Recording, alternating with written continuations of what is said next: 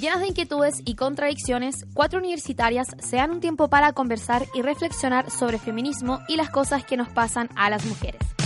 Desde la radio JGM ya comienza un nuevo capítulo de Copadas. Nos pasan cosas.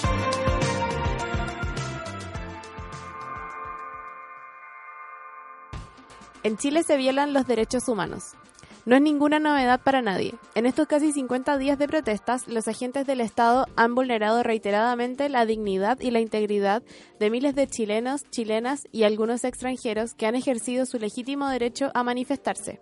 Las cifras son brutales. Al menos 11.564 heridos, 1.100 personas lesionadas, más de 220 lesiones oculares y dos con pérdida total de la visión. Hace menos de tres meses conmemorábamos el 11 de septiembre y hablábamos de lo importante que es preservar la memoria para que los horrores no vuelvan a ocurrir. Y aquí nos encontramos, con gente gritando su nombre y Ruth al ser detenida, con más de 200 ojos menos, con días en los que teníamos militares con fusil y tanqueta en la esquina de nuestra casa, o teniendo que caminar con las manos en alto, porque el estado de alerta máxima de los pacos no permitía saber si te iban a disparar o no si te acercabas más o menos rápido y con un gobierno inepto que no se alcanza a distinguir si no entienden porque no quieren o porque no pueden. Ineptos, estúpidos, indolentes. Salen a hacer declaraciones insuficientes, respaldando el actuar de sus perros matones, calificando de excesos los delitos que cometen, porque exceso es ponerle crema chantilly en vez de espuma de leche al café. Torturar personas es un delito y merece ser penado. Nos quieren sin ojos, nos quieren mutilades, nos quieren inhabilitar del espacio público mediante el terror y los disparos. Quieren que volvamos a ser un rebaño tranquilo, del cual pueden abusar sin consecuencias, pero ya es demasiado tarde para ponernos la venda sobre los ojos. Ya vimos sus horrores y esta vez no quedarán impunes. Bueno, con este editorial comenzamos un nuevo capítulo de Copadas. El, ¿Qué capítulo es? 13. El 13 de la cuarta temporada. Amigo, pusiste en el guion Copadas T13, donde llevamos 13 temporadas, filo. Cacha. Lo siento.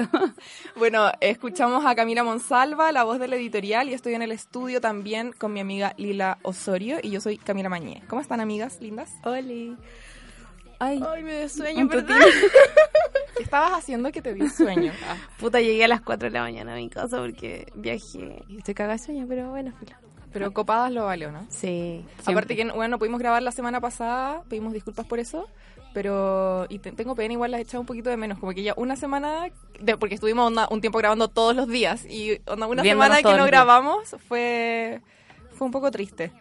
Pero bueno, aquí estamos de vuelta. Eh, nos encontramos en la radio JGM, estamos felices de estar aquí, pensando que ya nos quedan poquitos capítulos para grabar, para terminar esta temporada.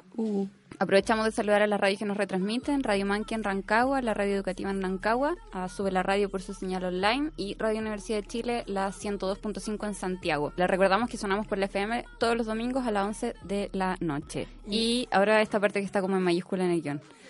Gracias, hueonas, por darnos toda la plata. Logramos juntar el muerto. Se viene copadas.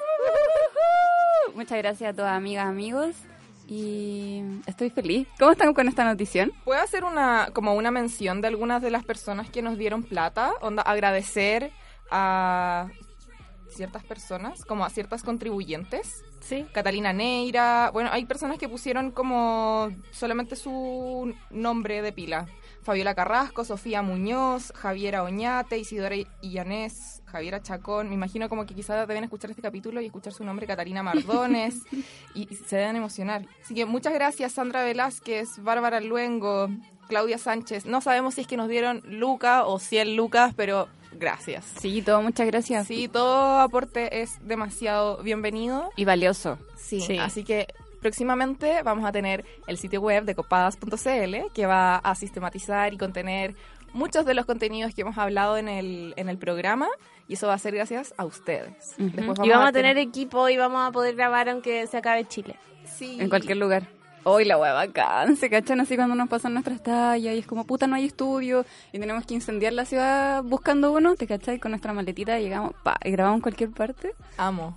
Estoy alucinada. Oye, también vamos a estar entregando, vamos, yo creo que vamos a poner como una fecha para entregar las recompensas de las donaciones. Sí. Sí, ahí vamos a comunicarnos con ustedes, a todas las personas que nos dieron platita, que aportaron, porque esto, bueno, no era solamente una donación, sino que pueden tener onda desde un seguimiento de Instagram de nuestra parte hasta eh, productos de merchandising y todas esas cosas que ahora con la plata que recaudamos vamos a mandar a hacer y luego también vamos a vender.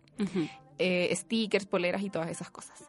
Así que atentis a sus mails porque vamos a estar en contacto con ustedes. ¿Te gustaría enterarte de conflictos socioambientales, temas de género y feminismo y la agenda cultural de la semana? Ingresa a radiojgm.uchile.cl y encuentra noticias, columnas y entrevistas desde un enfoque social y comunitario. ¿Cómo van sus experiencias sexuales últimamente? Bueno, me da mucha risa porque siento que cualquier persona que escucha copadas como que sabe perfectamente mi actividad e inactividad sexual. Como, onda, ya la mañana habló de Bentley, no está culiando. Puedes llevar así como un- una línea de tiempo de, de tu actividad sexual a través de copadas. Seguro a alguien le importa, pero sí, amiga, ocupé el, el lubricante Ice, que está súper bueno. Hablamos del hot la otra vez, creo. No se echen tanto para que no les queme la zorra. Y, Sí. Pero el ice, échense harto porque igual está haciendo calorcito y es refrescante igual. Sí, y sentí la vagina congelada, weón. Es brígida la weá. ¿En serio ya sentí la vagina congelada? Y buenas, eh, yo no lo he ocupado y es mi próximo a, usar. ¿cachai? Mm. Ese ¿Ya? es mi nuevo descubrimiento semanal. ¿Quieres proponer el tema para el próximo capítulo o tienes sugerencias para el programa? Síguenos en nuestras redes sociales. Encuéntranos en Instagram, Twitter y Facebook como Copadas JGM y conversemos un rato.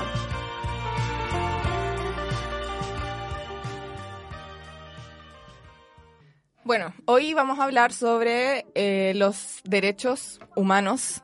De- en Chile se violan los derechos humanos y queremos profundizar sobre ese tema porque bueno, mucho se habla de los derechos humanos y quizá poco sabemos de los derechos humanos. ¿Cuántos son? ¿Cuáles son? ¿De dónde, se- ¿De dónde salieron? ¿Cómo, ¿A qué se le aplican? ¿Quiénes los pueden vulnerar? Tengo muchas preguntas. Yo igual tengo muchas preguntas y siento que como sociedad sabemos muy poco de ni una wea, básicamente, pero sobre derechos humanos sabemos menos. Onda, yo te he escuchado decir esta wea varias veces, así como los viejos que dicen como los derechos humanos del mall, los derechos humanos del mall, po weón, del mall, ¿cachai? Un edificio culeado, ya, filo. Pero, pero encuentro palpico, palpico que no sepamos nada.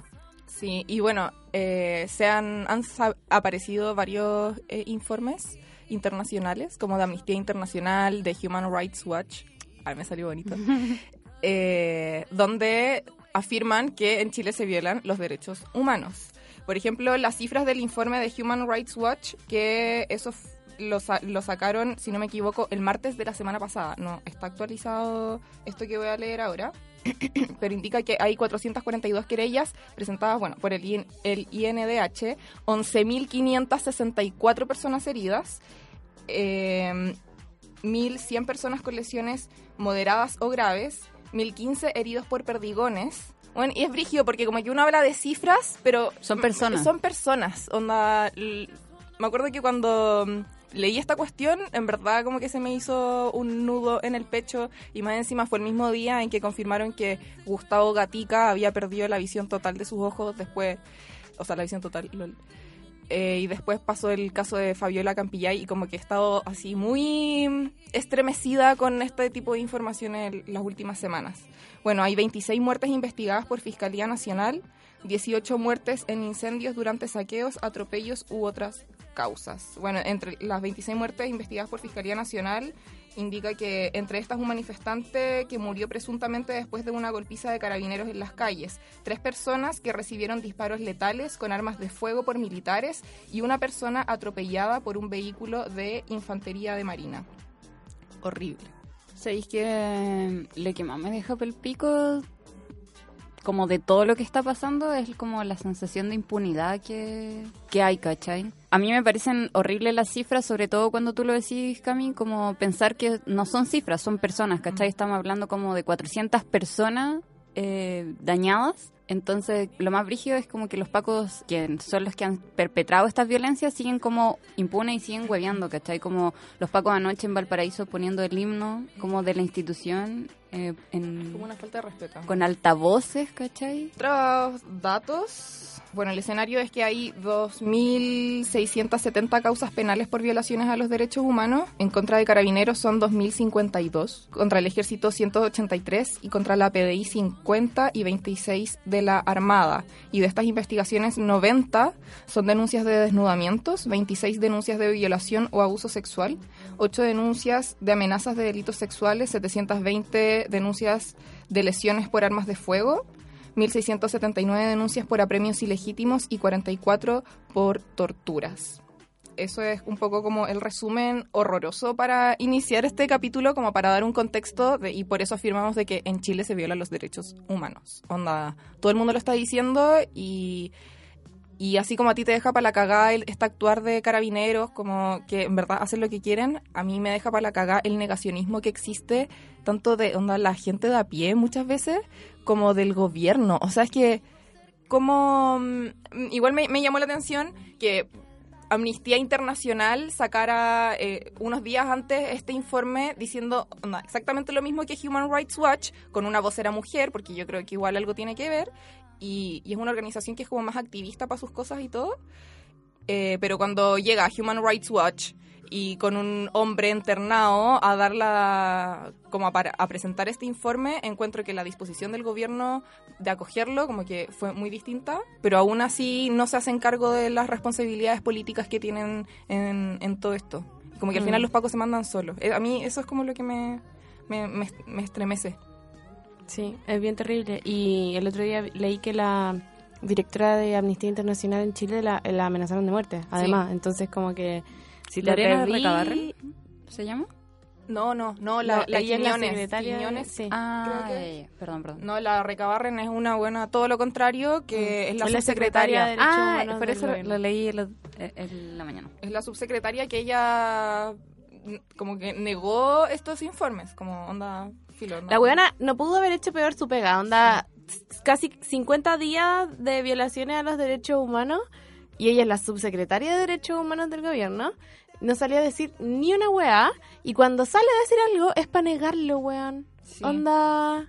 Gobierno rechazó categóricamente el último informe de Amnistía Internacional y dijo, el informe que hemos conocido hoy lamentablemente incluye aseveraciones irresponsables sin el respaldo correspondiente, desconociendo el adecuado funcionamiento de las instituciones democráticas. Esa es la subsecretaria de Derechos Humanos, Lorena Recabarren. Horrible. Onda vergüenza, me da vergüenza Chile, weón. Eso me pasa. Es cuático porque la subsecretaría de Derechos Humanos es súper importante, pues, weón. Así Mm. como a nivel institucional, ¿cachai? A nivel gobierno, a nivel Estado, esa weá es importante porque es, es como el organismo que insta las políticas públicas en mira de los derechos, que, se protejan los derechos humanos, pues, ¿cachai? Y que la loca haya estado piola es una señal muy brígida, pues. mm. Como lo que está diciendo tú, no son... Es como lo que decís tú, lo que digo yo, lo que digo todos. no solamente una señal como de negacionismo, sino que además una señal de impunidad, como que no, no va a pasar nada con la wea. No, yo quiero ahí decir que no, no, no es como que no vaya a pasar nada. O sea, las querellas están presentadas, las denuncias están presentadas, la fiscalía está investigando. Como que tampoco es una weá que se vaya a solucionar de la noche a la mañana ni que se condene así como, ah, tú lo hiciste ayer y hoy día estás listo para la cárcel. Porque, puta, como que hay una cierta dificultad también en la investigación. po. O sea, sobre todo si los weones no están portando su- sus nombres, ¿cachai? Como e- es difícil y se establecen plazos para la investigación y yo siento que caer derrotado como ante la impunidad es muy pronto para hacer eso. Ay, amiga, gracias, te quiero mucho. es que es frigio porque yo creo que soy de como estas personas que, bueno, ya, esto pasó ayer y quiero que mañana estén todas estas personas castigadas, ¿cachai? Ojalá todas estas personas presas, todo carabinero se desarme, lo bueno se cree, no sé, filo, quiero que las weas pasen de la noche a la mañana. Pero obvio que si le ponís como los pasos lógicos y todas las weas que se están haciendo, eh, se calma un poco también la ansiedad. Siento que también Sí. es eso, como ver lo que se está haciendo y lo que se ha hecho, lo que se ha logrado quizás. Y, y que se sigue haciendo porque en la defensoría se siguen presentando querellas, o sea, se siguen presentando denuncias. No es como que se haya terminado las manifestaciones brígidas en Plaza Italia y ya se acabó la pega, ¿cachai? Como, no, o sea, la, en redacción en la defensoría siguen trabajando, siguen presentando denuncias y se sigue eh, intentando que hayan responsables de esto, que sean castigados. Mm. Sí. Oye, siento que hemos como bla, bla, bla, hablado todo el rato de los derechos humanos y full que no sabemos nada. Sí, amiga, tú al la, la encargada de explicarnos eso. Así que les tinca si les vendo mi truqueo. ¿Estás chata de los malos usos de los términos feministas? ¿Tienes dudas sobre ciertas definiciones? Aclarémoslo aquí en el Diccionario Feminista de Copadas.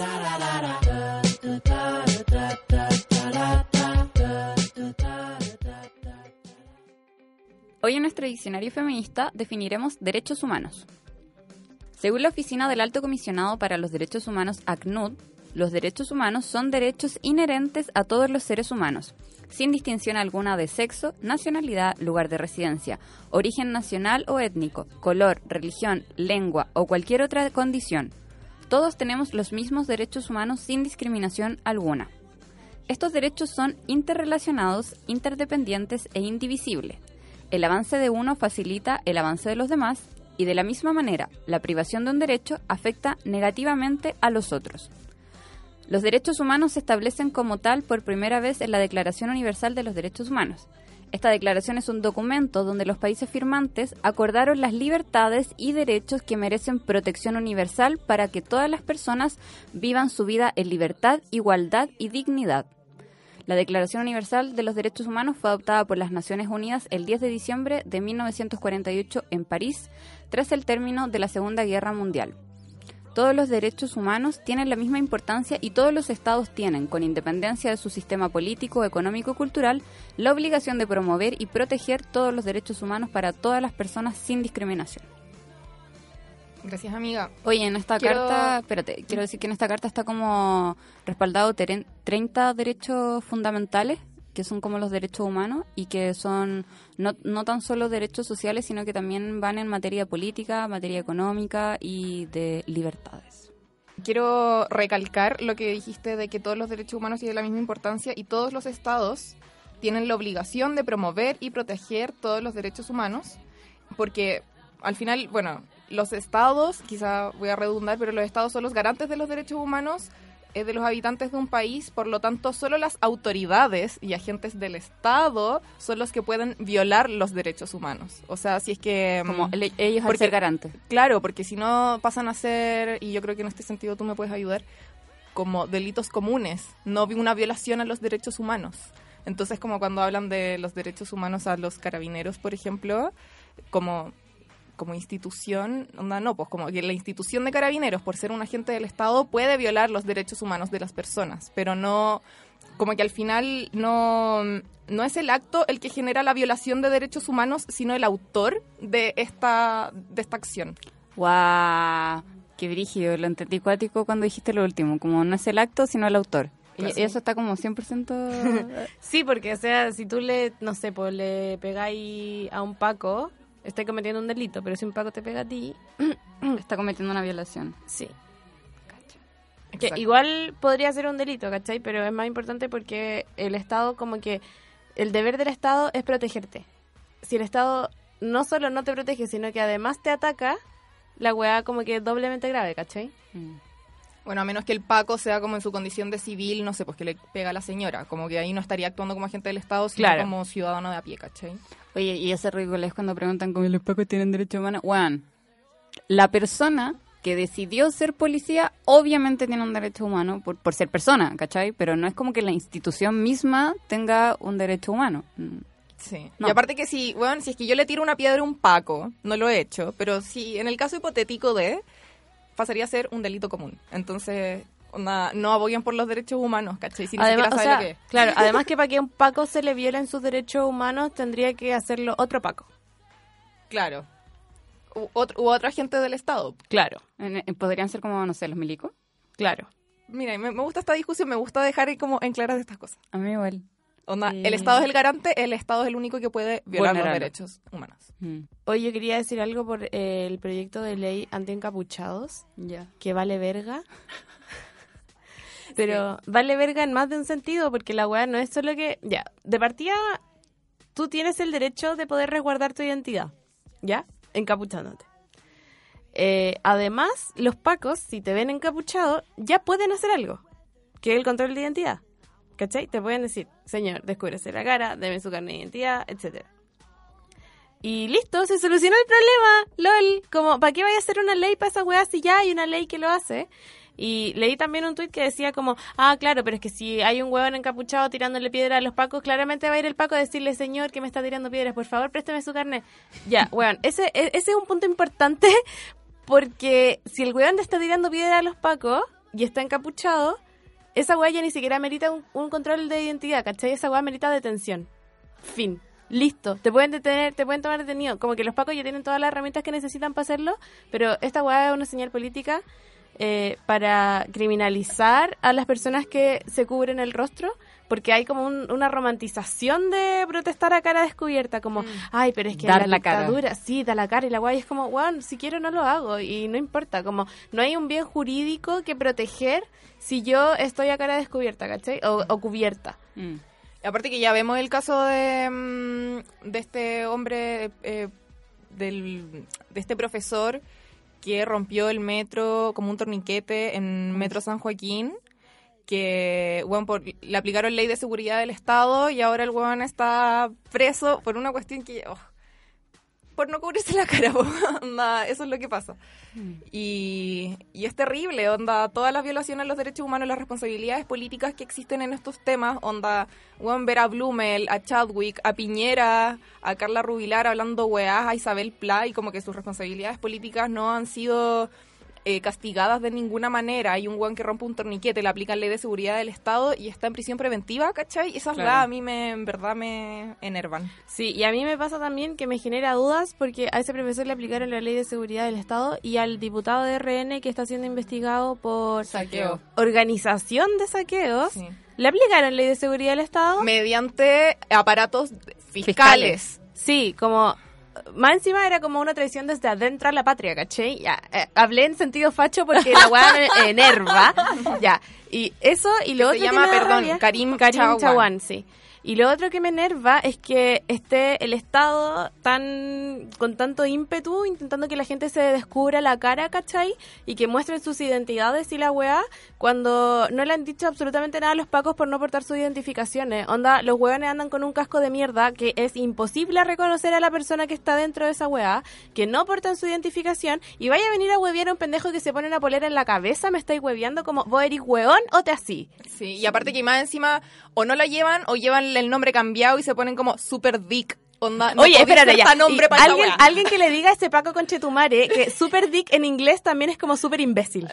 Bueno, aplica. Eh, siento que esa weá de, de, de criminalizar el, el encapucharte también tiene que ver con, ya esta es mi teoría conspirativa, tiene que ver como que en un futuro también todas esta- las cámaras que hay en la calle van a tener reconocimiento facial, ¿cachai? Y que toda esa weá, obvio que la están probando como todas sus métricas ya con, no sé, las cámaras del metro, Biométrica. ¿cachai? Eh, las cámaras de las micro y toda la weá. Y siento que va a ser súper importante cuando el reconocimiento facial esté como instalado en la sociedad, el poder encapucharnos, pues weón. Y no solo con una polera, hablo de usar como Una bandana. una bandana, weona, estas, estas máscaras de cirujano, ¿cómo se llaman las weas? Mascarilla. Mascarillas del- que usan los japoneses hace como 10 años eh, por la contaminación. Eh, siento que, que exista una política pública que criminalice el, el proteger tu identidad nos va a perjudicar no tan solo ahora en, en- en un contexto de protesta, sino que también a futuro en un contexto donde todo se va a poner como cyberpunk y como que vamos a ser cyborg. Donde va a ganar el capitalismo de la información. Claro. ¿Ustedes creen que estamos volviendo a la normalidad? A mí me da un poco de susto eso porque tengo como que hacer mil trabajos para la U, para cerrar mi ramo y me siento no, no posibilitada para seguir como en la movilización y estar escribiendo ensayos, ¿cachai? Puta, yo creo que estamos como en un repliegue necesario igual. Mm. Como que no podía estar 45 días de corrido en la calle protestando comiéndote los lacrimógenas, ¿cachai? Entonces, e- es un poco necesaria la wea también de, de darse un tiempo para replantear también el movimiento, ¿cachai? Porque como que llevamos 45 días en Plaza Italia y lo único que ganamos fue que un par de diputados firmaron un acuerdo culiado para terminar la constitución, que ya es importante, pero no es todo, ¿cachai?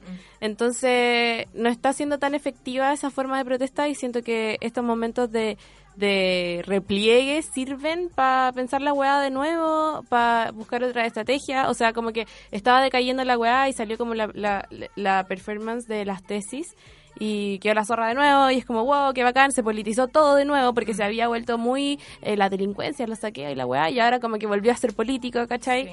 Y por otro lado, siento que eh, estamos como en un periodo de, de, de espera, como ya, a ver, ¿qué es lo que van a hacer ahora? Como lo, los políticos, digo, en reacción al movimiento. Entonces, siento que en esta época es poco lo que pueda pasar y que en marzo va a volver a quedar la zorra. Mm. Es que a mí eso me pone como histérica igual. Pero igual encuentro brígido lo de cuando ya nos vamos de vacaciones y volvemos a protestar. Me, genera incomodidad. Eso iba es que... ahora que me tiene como histérica, como esta falsa normalidad. Es que tampoco es una normalidad, siento que es un estado de alerta nomás. Eso, bueno, que estamos como así como como que no nos queremos mover, estamos como congelados, como crispados.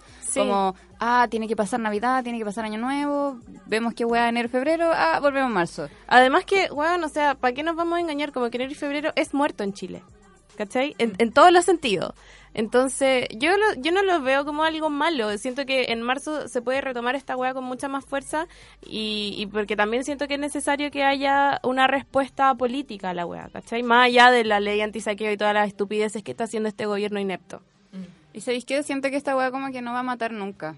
Como que la gente se va a ir de vacaciones en volada o se va a quedar a vacacionar acá, no sé en verdad qué hacen las personas, pero eh, siento que se han generado tantas weas como por ejemplo eh, la vida en comunidad o mm. generar, generar espacios de comunidad que no, no es algo que se vaya a perder. Siento que si la gente se va de vacaciones se va a llevar como esas weas y va a ser como la protesta en la playa en la que esté o en, el, en, la casa en la que esté o con el grupo de personas la que, con la que esté. Siento que, que esa wea de que Chile despertó no es solamente una consigna, sino que también tiene que ver con hacer políticos diferentes espacios y en diferentes instancias quiero hacer un llamado a hacer política la Navidad también, porque se acerca y al menos en mi familia nos estamos replanteando como, filo, no regalemos nada, cuestionémonos como nuestras formas de consumo también. Es una cosa que nos hemos cuestionado durante este último tiempo, eh, o sea, ojalá, espero, o sea, para mí esta cuestión está totalmente relacionada con, weón, ir al mall los fines de semana, como... Sí, Obvio que todo tiene que mucho que ver como con ir al mall todos los fines de semana. Es que me gusta mucho este ejemplo porque, bueno, ahora vemos que, no sé, se ocupan los espacios públicos, ¿cachai? Las plazas se usan, la calle se usa, todo el espacio se usa. ¿Y dónde estaba esa gente antes? Buena, estaba comprándote todos los fines de semana en los malls, reventando la tarjeta, ¿cachai? No sé, en verdad. ¿Tú decís que no?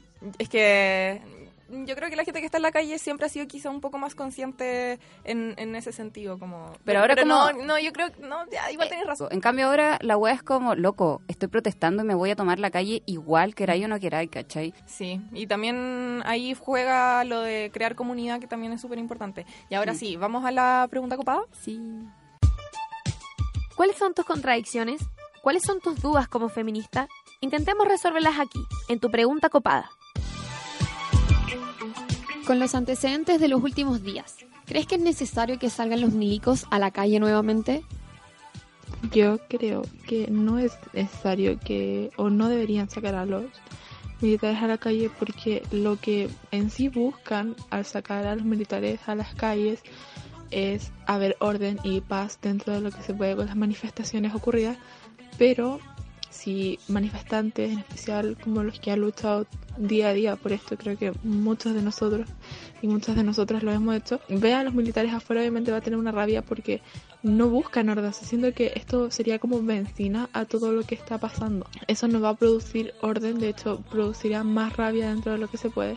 Aparte que militares no son el mejor ejemplo de orden ni de actos buenos porque tenemos bastantes ejemplos y pruebas de que no son como un objeto de orden dentro de lo que se puede.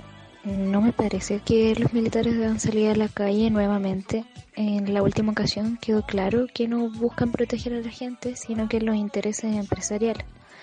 Esta medida del gobierno es solo un reflejo de la poca sensibilidad que tienen con relación a la violación a los derechos humanos y la búsqueda de la justicia. Esta retórica del miedo parece no funcionar porque no acalla las manifestaciones, de hecho como que la intensifica. Estamos frente a un ejecutivo que no se está haciendo cargo de los problemas sociales y la profundidad de ellos y que delega las funciones en unas Fuerzas Armadas delegitimadas por la ciudadanía. Yo no creo que sea necesario que salgan los milicos nuevamente a la calle porque eso lo que está haciendo Sebastián Piñera es democratizar una dictadura y proteger los intereses de la élite que nos sigue teniendo en condiciones de vida indignas. La policía y las Fuerzas Armadas no tienen que por qué estar protegiendo infraestructura, lo que tienen que hacer es dejar de dispararle a su propio pueblo. Yo creo que eh, si estamos de acuerdo en que, en que lo ideal es que logremos proteger infraestructura crítica como la que nos provee agua potable, luz, las carreteras que permiten abastecimiento o, que nos permiten desplazarnos hasta lugares de urgencia médica, etcétera, etcétera, etcétera. Estamos de acuerdo también en que los pacos ya no dan ninguna garantía de poder protegerlo, ninguna, y eh, los militares, eh, a ver, en mi opinión, los militares en general no sirven para nada, los militares tienen muchas prebendas y, y poco que hacer. Y sería una buena manera de aprovecharlos como elemento disuasivo, tenerlos resguardando la infraestructura crítica, teniendo súper claro el riesgo que ello tiene por, eh, porque también se les puede soltar la cadena como se les ha soltado a los carabineros, a los pacos, digamos buscando establecer los incentivos para que eso no ocurra, ¿ya? pero creo que sería bastante positivo desde todo punto de vista que permitan defender o, resguardar como elemento disuasivo eh, esa infraestructura crítica. Pienso que lo más terrible que nos puede ocurrir es que vuelvan a salir los militares a la calle. Ya en el estado de emergencia ocurrieron millones de violaciones a los derechos humanos y este proyecto de ley nos dice que los militares que salgan a las calles van a tener cualquier impunidad frente a sus actos. Si ya se creían con el derecho de salir a hacer lo que quisieran, ahora aún más. Va a ser una verdadera matanza. Además, pienso que todos estos saqueos y quemas que estamos viendo en la televisión son parte de manipulación del gobierno o dejando chip libre a los delincuentes o infiltrándose para generar caos y justamente justificar este proyecto.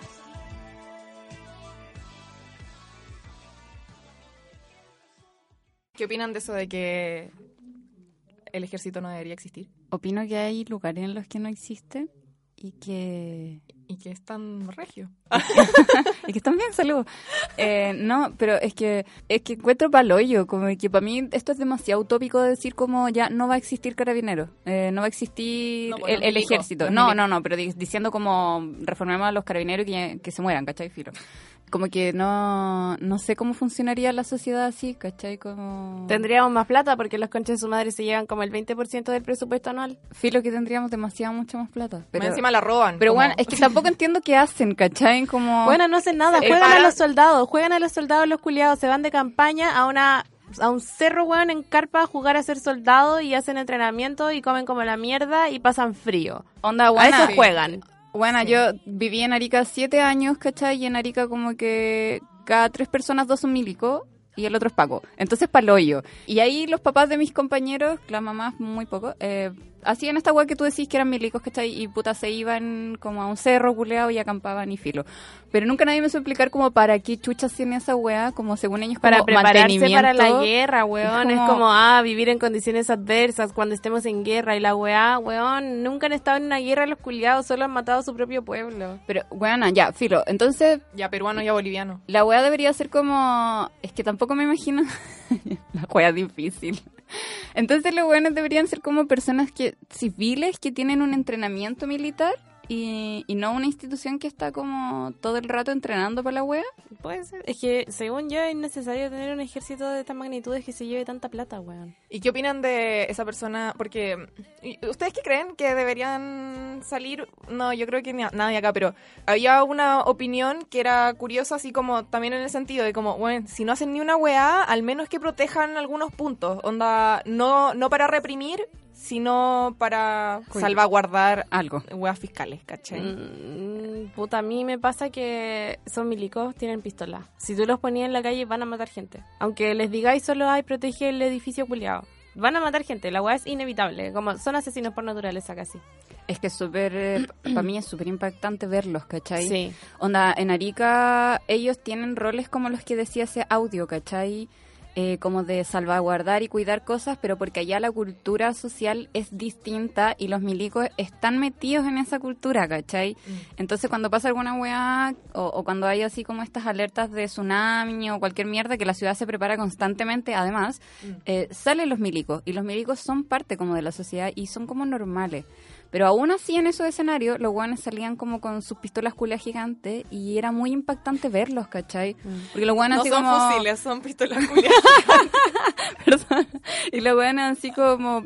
Ya pico, en el caso de las oper- masivas operaciones Daisy por la weá de los tsunamis, es como, weón, ya caminen, caminen, como... En bola viene el agua, el agua, y te lo decía un weón con un, fusil, fusil. culeado de medio metro, ¿cachai? Entonces, súper chocante. Sí. Sí, a mí igual me pasó que cuando Piñera quería decretar estado de emergencia de nuevo y los milicos no, no lo apañaron, fue como, no, chúpalo. Sentí que podían haber dos opciones ahí, que los milicos le dijeron que no porque sabían que todo el mundo está como en estado de alerta con los milicos y los pacos y no querían como caer en eventuales juicios, ¿cachai? Por matar gente o lo que sea. Y la otra opción era que en verdad los milicos estuvieran queriendo limpiar su imagen como poniéndose, entre comillas, del lado del pueblo, como no, es una protesta y no sé qué, y esa era como la mejor opción, pero era claramente la más utópica. Y Filo, como que pasó la weá nomás, no se decretó estado de emergencia, y después sale Piñera con este proyecto de ley que anuncia que los weones van a poder salir a la calle sin decretar estado de emergencia y toda la weá. Entonces, claramente estaba dándoles manga ancha a los weones para que hicieran lo que quisieran, ¿cachai? Que quedaran en la impunidad, etcétera Entonces ahí fue como ya, los milicos claramente no quisieron salir porque querían matar gente y no iban a poder. A mí me dan miedo los milicos por eso mismo que dijiste, como que los weones esperaron tener garantías, ¿cachai? De tales magnitudes. Onda, weón está manejando el presidente de la república, ¿cachai? Mm. El culeado tuvo que sacar una ley terrible, rápida, expresa, súper para tener control de su propio fuerza armada. Sí. Me da mucho miedo esa situación. Me da miedo. me- Yo me cago de miedo. Como los milicos en el poder, me cago de miedo. Espero que el Congreso esté a la altura y no apruebe esa ley culia. No, no, y no está dando el ancho. Tampoco. Igual que bien decepcionada con las votaciones del Frente Amplio sobre la ley antisaqueo, debo decirlo. Me va a volver comunista en cualquier momento. Oye, eh, les tinca si vamos a una canción y después nuestra entrevista estrella, estelar, sorpresa que tenemos hoy. Súper Ya. sorpresa porque no está en ninguna descripción de este capítulo. No. Eh, ¿Qué les tinca poner? Ah, yo quiero poner una canción, pero solo porque llevo muchos días pegada con esa canción y con esta. Quiero poner Herida de las Supernovas. ¡Amo! Me encanta la supernova, bacán. A mí igual me gustan, bacán.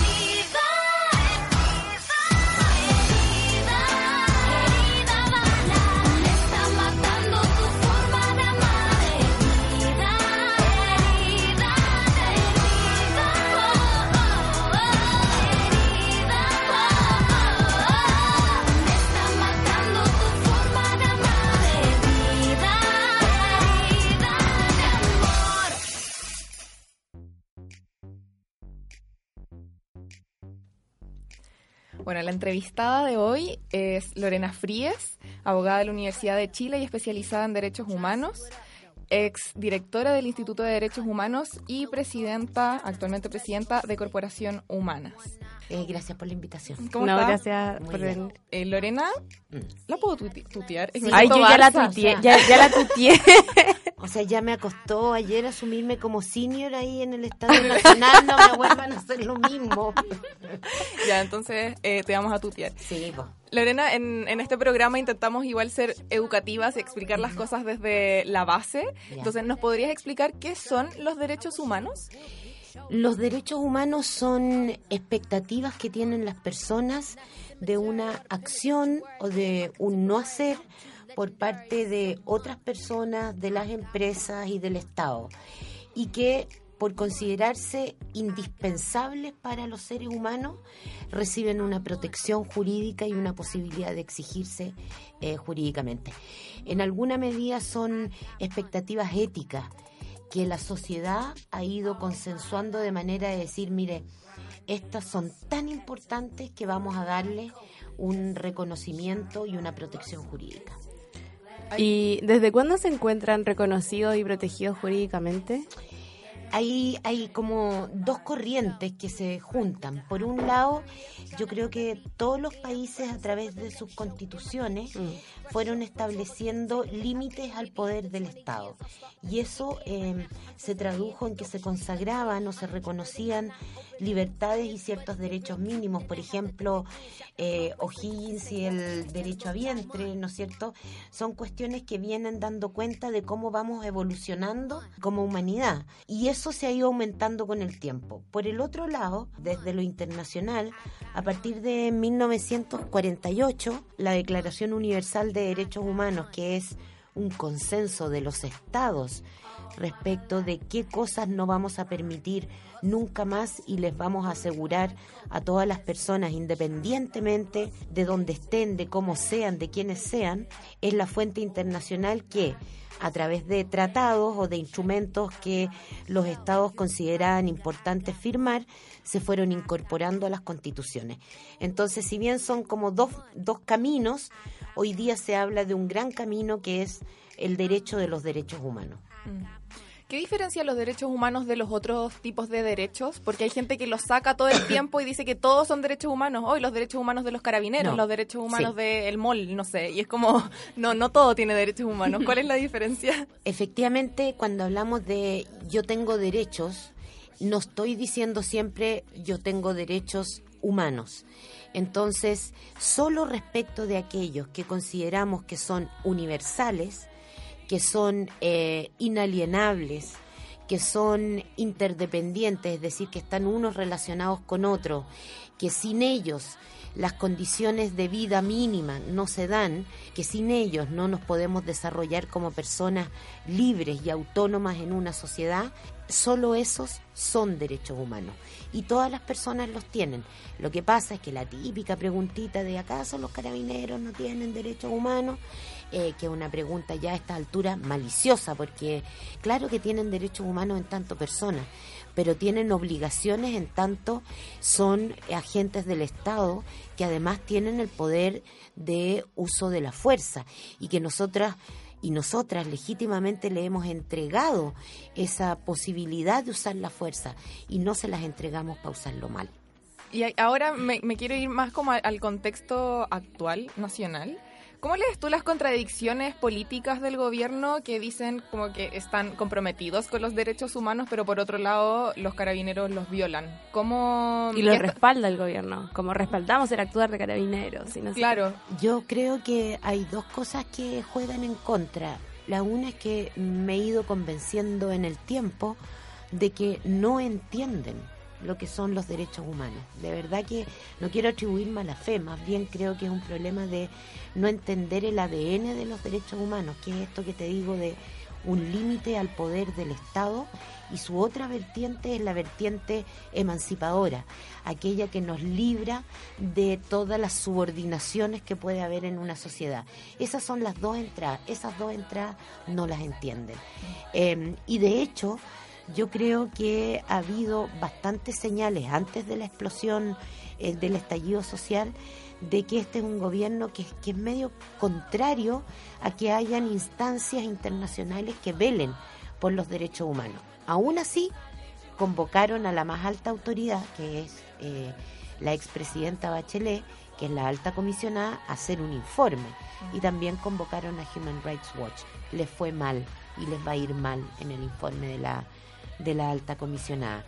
Y ahí, eh, evidentemente, les toca el papel ingrato y, y muy tardío, porque por lo menos yo vengo diciendo desde el 2011, si no me equivoco, que los carabineros no son eficientes en el control del orden público y que cometen las mismas atrocidades que cometieron en, eh, los, en estos días, las cometieron también en las manifestaciones y movilizaciones del 2011, el, el 2013, el 2016. Por lo tanto, hay un problema estructural en carabineros de los cual no solo este gobierno, sino que los gobiernos anteriores eh, tampoco han querido eh, eh, hacerse cargo. ¿Crees que se debería refundar Carabineros de Chile? Pucha, sí. Creo que de verdad que hay que empezar de cero con carabineros. O sea, matar carabineros. No. O sea, matar la institución de carabineros, digo, no a los carabineros Soy personas. activista de derechos humanos, ¿verdad? sí, no, matar la institución, eso quise decir. Sí, pues, yo creo que incluso, no sé, habría que cambiarle hasta el nombre. Mm. El nombre, el uniforme, eh, todo. Pero claro, eso no se puede hacer de la noche a la mañana. Entonces hay que ver en, en el intertanto qué hacemos con ellos, ¿no?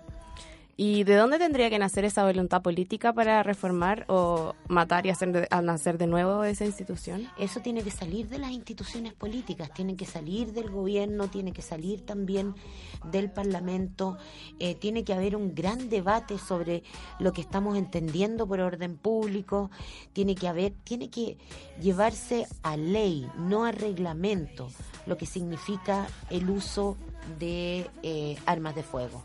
Eso no puede estar entregado a un reglamento o a protocolos que hacen los propios usuarios de esas armas. Eso tiene que debatirse en el ámbito más democrático que es el Parlamento. Sé también que estamos con los niveles de credibilidad del Parlamento por abajo, pero hay que presionar a la política para que haga buena política. Quería saber tu opinión sobre el egreso adelantado de, de carabineros y de la PDI. O sea, O sea, no, no. ¿Me entendí? Si, si, si el día antes o después dijeron que tienen ocho meses, se entrenan en ocho meses para el uso de escopeta, el egreso adelantado quiere decir que ni siquiera los entrenaron en escopeta. No, no. El tema no es ese. El tema es que en vez de hablar tanto, metan mano a carabineros. Traigan equipos de fuera, me da lo mismo. No tiene inteligencia carabineros, inteligencia de a- aparatos, inteligencia. Y tiene que tenerlo, por ejemplo, en relación al narcotráfico o algún tipo de delincuencia organizada. No la tienen. Vimos el caso, el caso Huracán, está claro que no la tenían. Eh, tienen que perfeccionar mucho más. Eh, ti- tienen que generar un equipo un equipo especial para estas cosas con carácter de urgente. No se hace así, no, no, no más. ¿De qué manera el Estado puede vulnerar los derechos humanos de las personas? Uy, de mil maneras. Puede hacerlo por acción o por omisión. Es ah, decir, disculpa, sí, eso es importante porque el otro día vi la acusación constitucional contra Piñera Sí. y Teodoro Rivera decía que el presidente solo tenía que responder por sus acciones y no por sus omisiones. No, no, no. Y ahí Carmen Hertz lo paró en seco y le dijo, no, discúlpame, pero el presidente también responde por las omisiones y no sé qué. Entonces Teodoro Rivera estaba derechamente mintiendo en la acusación constitucional, como No. que quedé así, ah. No, yo no creo que esté mintiendo, y yo insisto, es desconocimiento. O sea, prefiero atribuirlo a eso porque si no, sabéis que vamos a seguir acumulando rabia. Yo creo que es falta de conocimiento, tratar de proteger a- a- al presidente, pero la verdad es que en materia de derechos humanos la responsabilidad es por acción o por omisión. Omisión es que tú como Estado no preveas situaciones que pueden llevar a, lo- a la violación de derechos humanos. Por ejemplo, para no meterme en el campo contingente de ahora, si un Estado no contara con una ley marco de violencia y sabe, porque conoce, tiene estadísticas, etcétera, que muchas mujeres sufren violencia, es decir, que el fenómeno, la prevalencia es alta, si no hace todo lo que está en sus manos, que sería redactar el proyecto, ponerle fondo, tipificar, etcétera, etcétera, entonces efectivamente podría por omisión ser responsable de esa violencia contra las mujeres. Si los agentes del Estado cometen actos de violencia sexual contra mujeres que son que están detenidas, entonces es por acción que está actuando el Estado a través de sus agentes. Y la gama de derechos es tan, tan amplia como la gama que hemos reconocido en los tratados internacionales. Por lo tanto, tienes derechos civiles, por ejemplo, la imposibilidad de que las parejas homosexuales, lesbianas o eh, no conformes en términos binarios puedan tener hijos es algo, eh, o que se les impida casarse, o que se les impidiera adoptar, por ejemplo, podría ser una discriminación atribuible a la responsabilidad del Estado de prevenir actos de discriminación, ¿no? Entonces tiene siempre lo que ahora no todo lo que deja de hacer el Estado es atribuible al Estado. ¿Me entiendes? Hay cosas que no puede presuponer. Por lo tanto, ahí ya estamos fuera del campo, nadie está obligado a prevenir lo imposible. ¿No es cierto? Pero en el resto de las cosas, sí, en materia de derechos humanos la responsabilidad además es siempre del Estado. Porque entendemos estas violaciones a los derechos humanos como una cosa más de represión en manos de los agentes del Estado que son carabineros, o sea, como algunos agentes del Estado, pero también se pueden vulnerar de otras maneras mediante no el acceso a por derechos. Ejemplo, por ejemplo, ley IBE, un agente de salud se niega y no esgrime razones de objeción de conciencia, que igual es un descaro en Chile, pero sería un agente del Estado que sin una, eh, sin una razón fundada para no hacerlo, no está cumpliendo con su obligación de interrupción de embarazo en las causales que establece la ley y eso es una violación a los derechos humanos. Mm. Bueno, estamos conversando con Lorena Frías, abogada feminista, presidenta de Corporación Humanas, y eh, tomándome del caso que acabas de plantear, sobre el aborto. Eh, ¿De qué otras maneras existe como una segregación por género en que las mujeres quizás somos eh, nos afectan más o se nos puede vulnerar de más maneras nuestros derechos humanos? Yo creo que en todas. En todas las los ámbitos y facetas de la vida se vulneran los derechos de, de las mujeres. Primero, en el ámbito político, o quizás ese es el último, Em, en el ámbito político, si bien tenemos el derecho a voto, que no lo teníamos, acuérdate que esto a nosotros nos llega casi un siglo después de que los hombres tenían el voto. Em, y por lo tanto el voto recién es universal cuando se incorpora a las mujeres, que en, América Latina en el siglo XX. Entonces eh, hemos estado fuera de 20 siglos de historia. ¿ah? en la toma, en los procesos de toma de decisión y de elección de autoridades. Está claro que hoy día podemos votar, pero a pesar de que somos el 50% de la población, no estamos en los cargos de decisión en igualdad de condiciones que los hombres. Ahí hay un tema. Económicamente o socialmente, ustedes lo van a ver si en cuanto empiezan a trabajar se nota al tiro. Yo creo que en la universidad se nota menos. Eh, se vive menos y quizás lo que se vive más son cuestiones que tienen que ver con abusos o con violencia. Eh, cuando tú empiezas a trabajar te das cuenta que por ser mujer puedes llegar a ganar 30% menos por el mismo trabajo. Y te dedicas al trabajo en el sector privado que no vas a llegar a los lugares más altos de la gerencia y empresa porque no son bienvenidas allí las mujeres y no se ha avanzado mucho vamos como en un 9% de mujeres en cargos relevantes en el ámbito en el sector privado. Las mujeres cuando jubilamos recibimos un 49% menos que los varones. Por lo tanto, las mujeres después de trabajar remuneradamente fuera del hogar, vivimos más y al final vamos a recibir menos. Eso quiere decir que nuestro destino es empobrecernos en, en esta sociedad. Es más precario. Es, es la, las mujeres viven precarizadas, porque todo aquello que afecta a los hombres las afecta a ellas aún más. Y entre otras, porque el trabajo que hacemos las mujeres, unas más, otras menos, pero la hacemos igual, es el trabajo doméstico y de cuidado.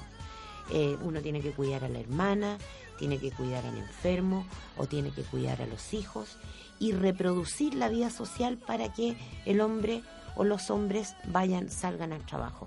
Y eso lo hacemos además de trabajar remuneradamente. Eso nos persigue durante toda la vida. Y nos persigue en términos simbólicos como algo devaluado y nos persigue en términos económicos como algo que no se remunera. Por eso es tan bonito este nuevo estallido después del, del 25 de noviembre, eh, la performance de las tesis y todo eso, como que trajo de nuevo a la palestra, instaló de nuevo el tema del feminismo que quizás estaba un poco más olvidado Totalmente. en todo este estallido social. Absolutamente, como que de repente, ayer me preguntaban eso, oye, ¿por qué no estuvieron, no estaban las feministas en el estallido social, no se las vio? Estuvimos en todas. Sí, el sí. punto es que nos unimos a otras demandas, pero las movilizaciones grandes anteriores al estallido son del movimiento y de los movimientos feministas y eso hay que tenerlo bien clarito. Luego nos incorporamos a todo lo demás y para que no se les olvide, las tesis sacaron este gran, esta gran performance en la que todas de alguna manera nos hemos subido para recordar que no podemos quedar abajo en este proceso. Además que yo siento que el estallido del 18 de octubre es en gran parte obra del movimiento feminista, porque todas las demandas que existen son, no sé si propias de las feministas, pero están incluidas dentro de las Así demandas es. feministas. Entonces no es como que haya estallado y nosotras ahí como por el lado, claro, ¿no? Era como nosotras demandando cosas, pero se unió más gente, que es distinto. se unió más gente y además su- resurgió algo que había estado un poquito fuera de la palestra y que era la violencia sexual cometida por agentes del Estado. Mm. Que eso, si bien se venía viendo en, la- en las movilizaciones, no había tenido una magnitud como la que tuvo y que hizo que muchas mujeres, además que habían vivido esto durante la dictadura, revivieran ese momento y nos alertaran a todas de que esto no puede pasar. Mm, Sí. Eh, Lorena, continuando un poquito con este tema, quería pedirte por favor si nos puede explicar los términos de sistematicidad generalidad en las violaciones a los derechos humanos que ha sido súper controversial en, estas últimas en esta última semana.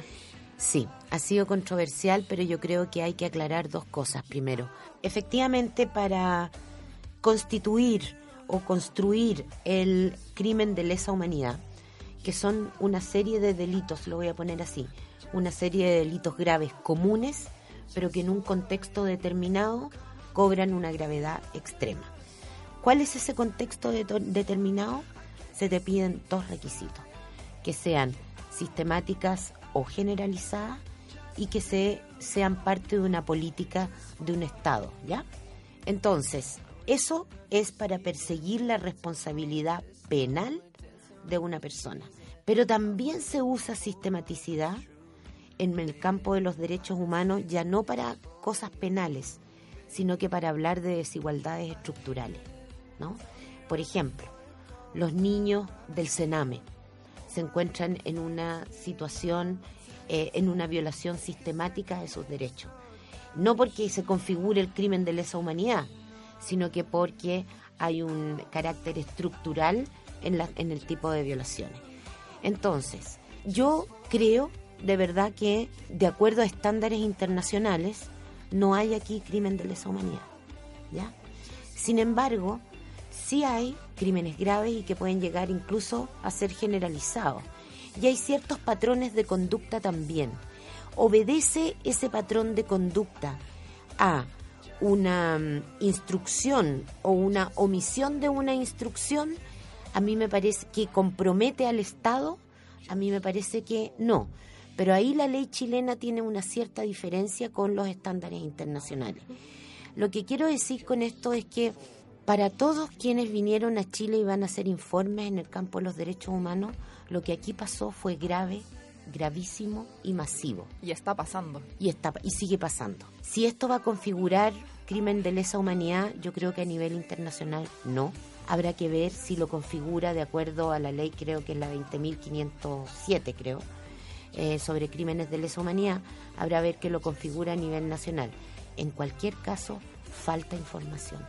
Porque no tenemos, lo que ten- ¿qué tenemos de información? Lo que tenemos son algunos oficios de donde compraron los perdigones y los balines. No tenemos la distribución por región de lesionados para ver un patrón si es nacional o si es en algunas regiones o solo en Santiago o solo en la Plaza Italia.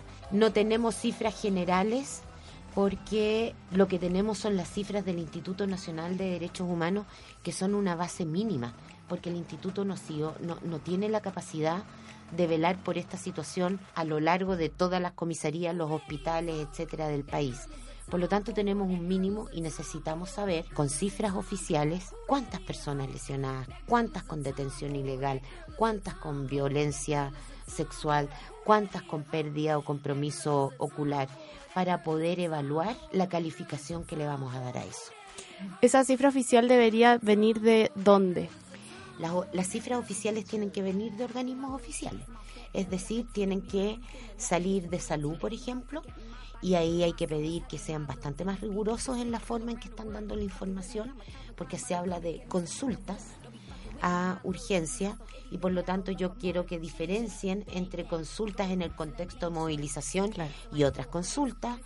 Eh, lo mismo hace Carabineros, que habla de un total de lesionados, pero no me dice si esos lesionados con perdigones, por ejemplo, están, eh, se encuentran en contextos de movilización pacífica donde hay grupos que eh, violentamente repelen carabineros, por ejemplo, o si eso se da en un saqueo que son dos cosas muy distintas. Entonces necesitamos clarificar las cifras para poder ver la magnitud de esto y sobre todo también con las personas que perdieron visión parcial o total. Eh, necesitamos saber cuántas, necesitamos saber dónde, en qué contexto estaban, todas por eh, balines, eso ya lo sabemos, y seguramente íbamos a tener que ver buscar una, una explicación. Con eso no estoy diciendo disculparlo. Estoy diciendo que lo más importante en materia de derechos humanos es la rigurosidad en el análisis de la información para poder calificar. Lo que no podría pasar es que estemos usando como lemas, no, estos son crímenes de lesa humanidad cuando todavía no tenemos la, toda la información. Me gustaría pasar más a una visión quizá internacional de... Me gustaría comparar las acciones de carabineros en Chile con el estándar un poco de la represión internacional. Como que creo que la gente cuando mira a Chile encuentra que la violencia es atroz, pero nosotros estamos súper acostumbrados a que de repente pase el zorrillo de la nada sin avisar, como en San Joaquín que dijo, hola, soy el zorrillo. ¿Cachai? Esa Sí, no, esa Muy fue- rara. Eh, Pero eso está dentro del protocolo. Sí, pero según yo se estaban muy burlando Sí, del sí, protocolo. Sí, sí, se estaban burlando. Sí, como bueno, les dijeron sigan el protocolo y empezaron, bueno, ya, entonces tenemos que hacer un aviso audible de que vamos a administrar Sí. la fuerza para... No es, como- no es ese el sentido del protocolo. pues, Claro. obvio. Mira, es que va a depender, porque si tú me dices, comparemos internacionalmente, seguramente hay organismos, policías de orden público en lugares donde hay conflicto que van a ser, atender a ser más represivas, ¿no es cierto? Estoy pensando en, no sé, en algún eh, país que, que tenga conflicto, en, en África o en Myanmar, donde eh, que es uno de los países con mayores violaciones a los derechos humanos. Entonces, Claro. los estándares son distintos. Me parece que la policía alemana es muy distinta a la policía francesa. Eh, me parece que en América Latina eh, los avances que se habían dado bajo el gobierno, si no me equivoco, de, eh, de, de Kirchner era eh, un, eh, un estándar muy alto para la policía y un estándar muy favorable para las movilizaciones. Eh, en, en estricto rigor, no la policía no se podía meter, ¿no? Y tampoco po- usaba armas letales eh, o, o que pueden ser potencialmente letales. En Bolivia eh, los perdigones no se usan hace 14 años, ¿no? Entonces, efectivamente, em, lo que hay es un estándar internacional en el campo de los derechos humanos para el uso de la fuerza. Y eso está contemplado en los protocolos. Si el problema es que no hacen uso de los protocolos aquí en Carabineros, es una fuerza deficiente para controlar el desorden público en términos de saqueos, etcétera, y tienen un chip, lo voy a poner así, un chip metido en la cabeza de que toda movilización es un desorden público y por lo tanto algo hay que hacer. Y no entienden que la manifestación pacífica es una columna vertebral del ejercicio democrático, sobre todo para aquellos actores que, como en Chile, no tenemos acceso a los medios de comunicación hegemónicos, donde no, no, no tenemos otra posibilidad que votar cada cuatro años, y eso sería. Entonces, esto claramente es una forma de participación necesaria y que debe ser protegida. Entonces, en ese sentido, la ley que aprobó la Cámara de Diputados ayer, eh, que criminaliza la protesta derechamente, sería más allá de, de lo mal que esté, no sé, saquear, por ejemplo, sería tan como violadora de derechos como del derecho a la protesta. ¿Sabes cuál es mi impresión de ese proyecto de ley? Que quisieron dar una señal pública de que estaban preocupados por la, por la violencia. Mm. Pero para mí no era necesaria esa ley. Sí, es que ya estaba todo tipificado, como que saquear un supermercado es claramente un delito. Y efectivamente hay una o dos cosas que a mí me, me, me aprobleman, que es que em, se considera de alguna manera, sé que trataron de acotarlo, pero detrás de lo que hay en esa ley es que cualquier interrupción en el espacio público, eh, si afecta a terceros, es un problema. Y es un problema que de- si hay violencia además hay que penalizarlo. Mm. Y la verdad es que lo que dice los estándares en esta materia es que una manifestación siempre va a ser un problema, busca ser un problema. Es el, el Y- fin de la manifestación. Y efectivamente confronta derechos, el, dere- el derecho de la persona que iba al dentista y que llegó atrasado porque no pudo cruzar la calle donde estaba la, mo- la movilización. Frente a ese conflicto de derechos, el sistema de derechos humanos dice prevalece el derecho a la manifestación. Y a mí me parece que en este proyecto de ley, frente a mm, interrupciones de carreteras, por ejemplo, frente a em, barricadas que no necesariamente significan quemar edificios, una barricada es una forma de contención de una manifestación, incluso frente a tomas, podríamos tener un atentado. Eh, y no me parece justo y no me parece que respete el espíritu de la protección de la movilización social. En ese sentido, ¿cuál debería ser el rol que juega Carabineros de Chile frente a una manifestación? Pucha, yo lo he dicho siempre, tiene que proteger a los manifestantes, ese es su rol. Y tiene que tratar de bajar los niveles de molestia de terceros. Por ejemplo, si yo convoco una manifestación, Carabineros va a tener que por tweet, por donde pueda, decir que va a desviar el tránsito, que va a tener que ponerse de acuerdo con los organizadores de la manifestación para que en caso de actos violentos resuelvan tácticamente cómo aislar a los sujetos violentos sin tocar la manifestación. Esas son cuestiones que tiene que hacer Carabinero y no que una vez que empieza alguna piedra, entonces el bandazo es a toda, a toda la gente que se moviliza. Que es algo que hacen igual. Yo me acuerdo que Sí, cuando Cast convocó una marcha, que fueron como cinco pelagatos, iban los pacos así como resguardándolos a ellos que caminaran por la Alameda, pero no atacándolos. Entonces, efectivamente, lo estaban Carabineros. escoltando. Sí, los estaban escoltando. Pero Carabineros. también lo han hecho, seamos justas, lo hicieron, si no me equivoco, para el 8M, que también venían atrás los carabineros y Ah. venían además con limpiando. Venían además Ah. otras máquinas limpiando. El punto es que no siempre lo hacen. Claro. Ellos dicen seguramente que es porque algunas manifestaciones están autorizadas y otras no. Y ahí de nuevo, noticia muchachos, las manifestaciones no se autorizan en materia de derechos humanos, se coordinan, no se autorizan. No hay manifestaciones legales e ilegales. Todas son legales, todas son pacíficas y lo que hay es, o puede haber en materia de derechos humanos, elementos al interior de esas movilizaciones que cometan delitos y por lo tanto deben ser aislados, identificados y detenidos. Me encanta esta claridad para expresarse.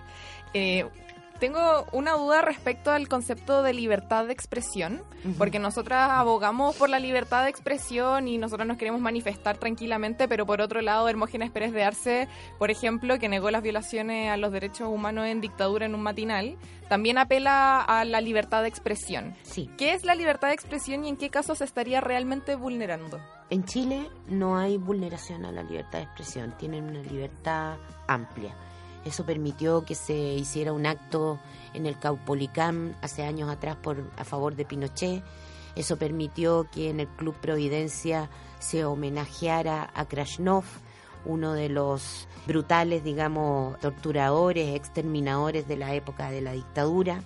Entonces, la verdad es que tenemos un margen muy amplio. Se me pararon los pelos en verdad cuando dijo eso.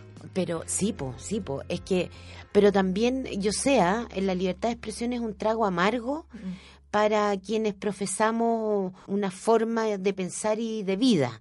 Y yo más que creer que hay que coartar la libertad de expresión, dejando fuera ciertas expresiones, como por ejemplo las de Hermógenes Pérez de Arce, que se vería genial calladito, creo que lo que hemos hecho poco es educar en derechos humanos y en memoria, porque son las culturas y las mayorías culturales, la hegemonía cultural, la que tiene que imponerse sobre aquellos que son capaces de matar judíos, de asesinar a diversidades sexuales, de incluso perseguir derechos fundamentales de mujeres, como los talibanes.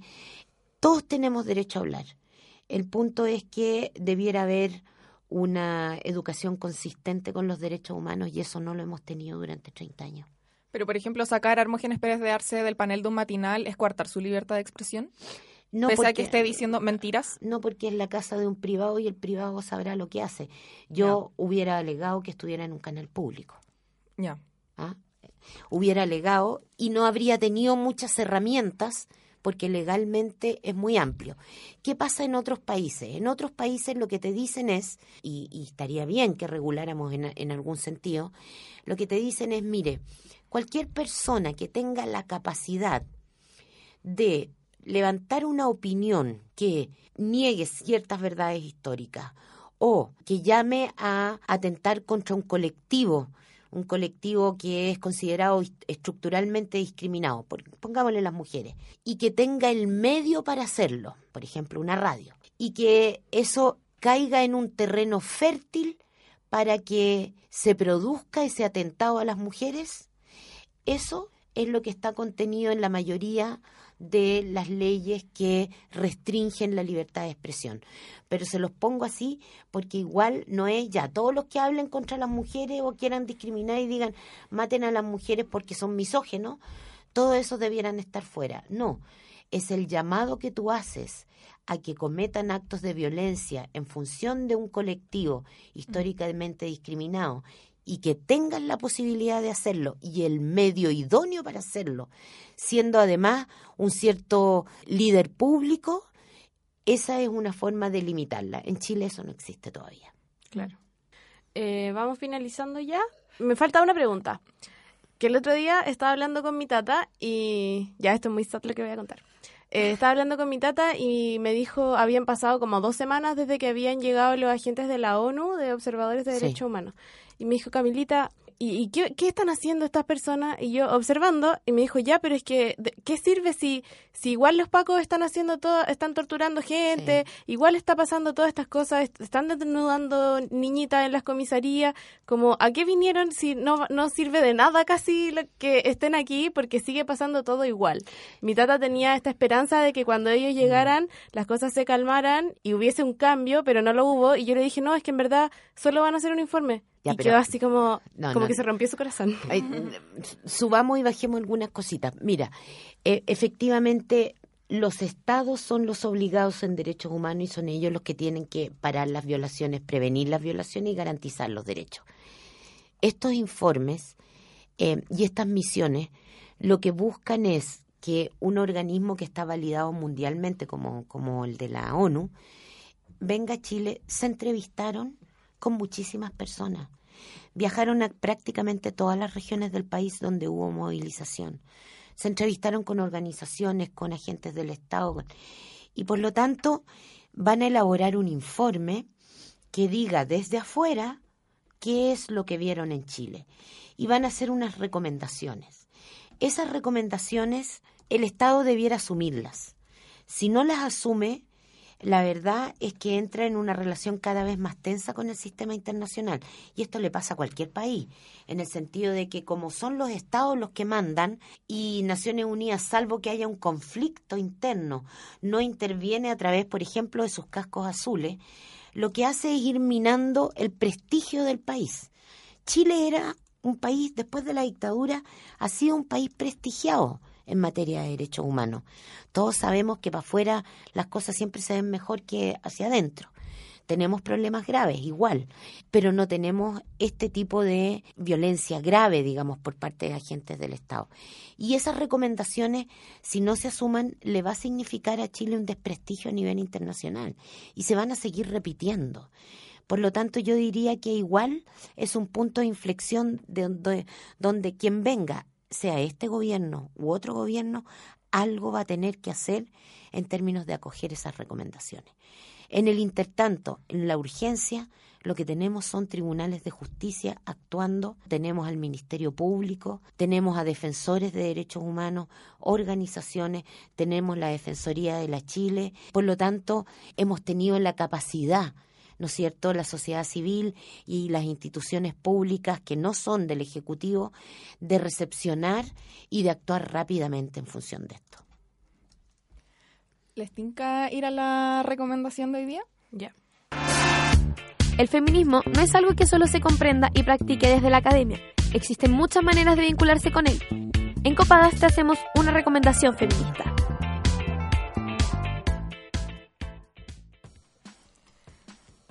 La recomendación de hoy es Una historia necesaria.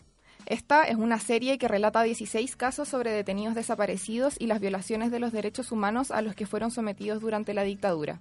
Los capítulos son cortitos, de aproximadamente 5 minutos, y recientemente esta serie ganó un Emmy. Ver una historia necesaria es un ejercicio de memoria y nos sensibiliza sobre las violaciones a los derechos humanos en la historia de nuestro país. Pueden encontrar esta serie en la plataforma audiovisual de CNTV y en YouTube. Revisa la Biblioteca Feminista de Copadas como publicación fija en Facebook y Twitter y nuestras historias destacadas de Instagram. Podrás encontrar textos sobre introducción al feminismo, violencia de género, sexualidad y mucho más.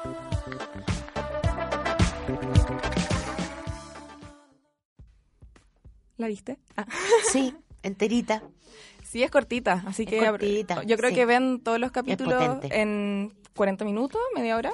Es que yo tengo además, tengo esa cosa todavía de la época de la dictadura en que estos son, estas son cuestiones, programas que nunca, nunca hubiera pensado en que, que se iban a ver. Por lo tanto, cada vez que aparece algo que tiene que ver es como que, que estamos obligados Sí. eh, Mm. a verlo. ¿No? Es importante. Sí, a mí me gustaría hacer una última pregunta también Sí. relacionada con el tema de las mujeres y el feminismo. ¿De qué manera las mujeres podemos seguir presentes en este mm, estallido social o incluso proceso constituyente? Yo creo que hay hartas maneras y cada una va a tener que buscar su espacio y su rol. Yo creo que de verdad que es un hito histórico poder sacarnos de encima la constitución de Pinochet. Creo que es un hito histórico también que por primera vez en la historia constitucional chilena haya una posibilidad de una asamblea constituyente. Y las mujeres tenemos que estar ahí porque tenemos que decidir cosas y lo que tenemos que decidir es cómo queremos que sea este país y cómo queremos que nos incluya después de una historia, una historia que nos excluye.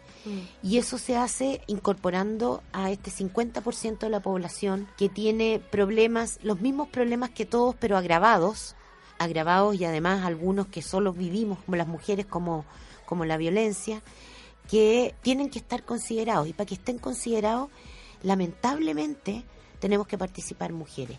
Hay ciertos temas que no salen al debate si no hay mujeres y si no hay muchas mujeres, porque que hayan dos inhibe a esas mujeres frente a un auditorio de hombres debatiendo por, entre comillas, las cosas realmente importantes. Entonces alguien que levante la mano y diga violencia, no, eso va para ley, para ley. Entonces necesitas que haya una buena cantidad de mujeres, esa buena cantidad por razones de justicia tendría que ser un 50% para que los temas que nos convocan, que nos importan, que nos excluyen, estén considerados en ese proceso.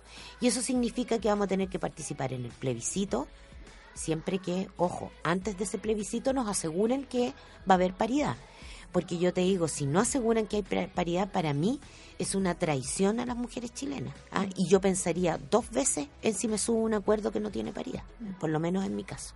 Y yo estaba muy segura que los derechos humanos no pueden tener como un rango de ley, por ejemplo, en nuestro país, en nuestra nueva constitución, pero después vi unos tweets de Claudio Nach diciendo como no, pero es que no pueden ser dos tercios porque y si, y si no llegan a acuerdo y después queda en rango de ley, los derechos humanos van a ser eh, una No, ley nomás. no. Según yo, eh, no pueden tener rango de ley, ¿cierto? Como, Eh. o sea, estoy confirmando mi intuición. No, sí, po- podrían. El punto, el punto es el siguiente. Eh, yo leí ese tuit y le contesté a Claudio porque me pareció que, que estaba asustando de más. Mm. ¿En, qué se- ¿En qué sentido? Primero, hay tratados internacionales que se van a mantener. Uno no deshace un tratado porque hace una nueva constitución. En esos tratados ya hay derechos reconocidos.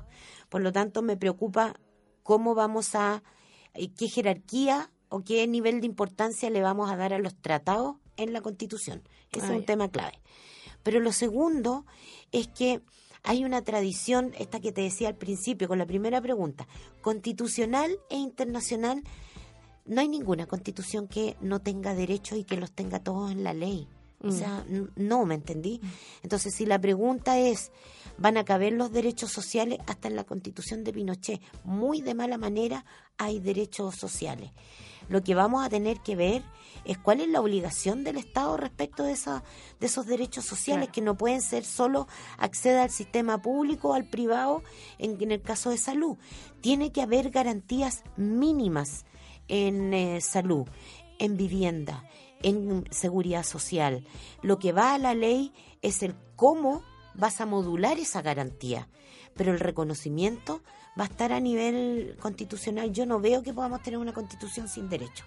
Eso no es una constitución. Además, siento que si los fachos propusieran sacar los derechos humanos de la Constitución, se suicidarían políticamente, como no pueden decir eso. No, no pueden. Tan, tan, tan... El lado de acá está amarrado, pero el lado de allá también está amarrado a ciertas cosas. Mm. Entonces, yo diría que es más bien los mecanismos a los que vamos a llegar a discutir sobre estas cosas en donde hoy día está la pelea y el peso. Porque yo quiero poder discutir en un momento si el derecho al agua tiene que estar en la Constitución. Obviamente yo creo que sí, ¿no es cierto? Y que hay que sacarle un montón de párrafos al derecho a la propiedad que tiene que ver justamente con el con el derecho al agua. Pero quiero saber que las personas que van a entrar a esa asamblea constituyente están entendiendo la importancia del derecho al agua y van a defender que el derecho al agua esté en la Constitución. Y eso, en el caso de las mujeres, quiero saber que hay mujeres que van a defender lo que a mí me pasa en esa Constitución, en ese debate. Bueno, te agradecemos mucho, Lorena, por esta conversación y Gracias queríamos saber si es que quieres poner una canción para finalizar el programa. Tu canción favorita o Hoy alguna que que- tengo varias, en cualquiera de la Camila Moreno. Ah, Ya. ¿Ya? Esa me gusta. Y si no, ya entramos a, a unas cosas medio reggaetoneadas como la... ¿Cómo se llama la, la mami? La, La paloma mami. La paloma mami, que me encanta también. Bacán, una ya. queen a ella, total. Ya nos vamos con Camila Moreno entonces. Adiós. Chao. Chao. Te quise entero, te quise con todo y tu frialdad. Soy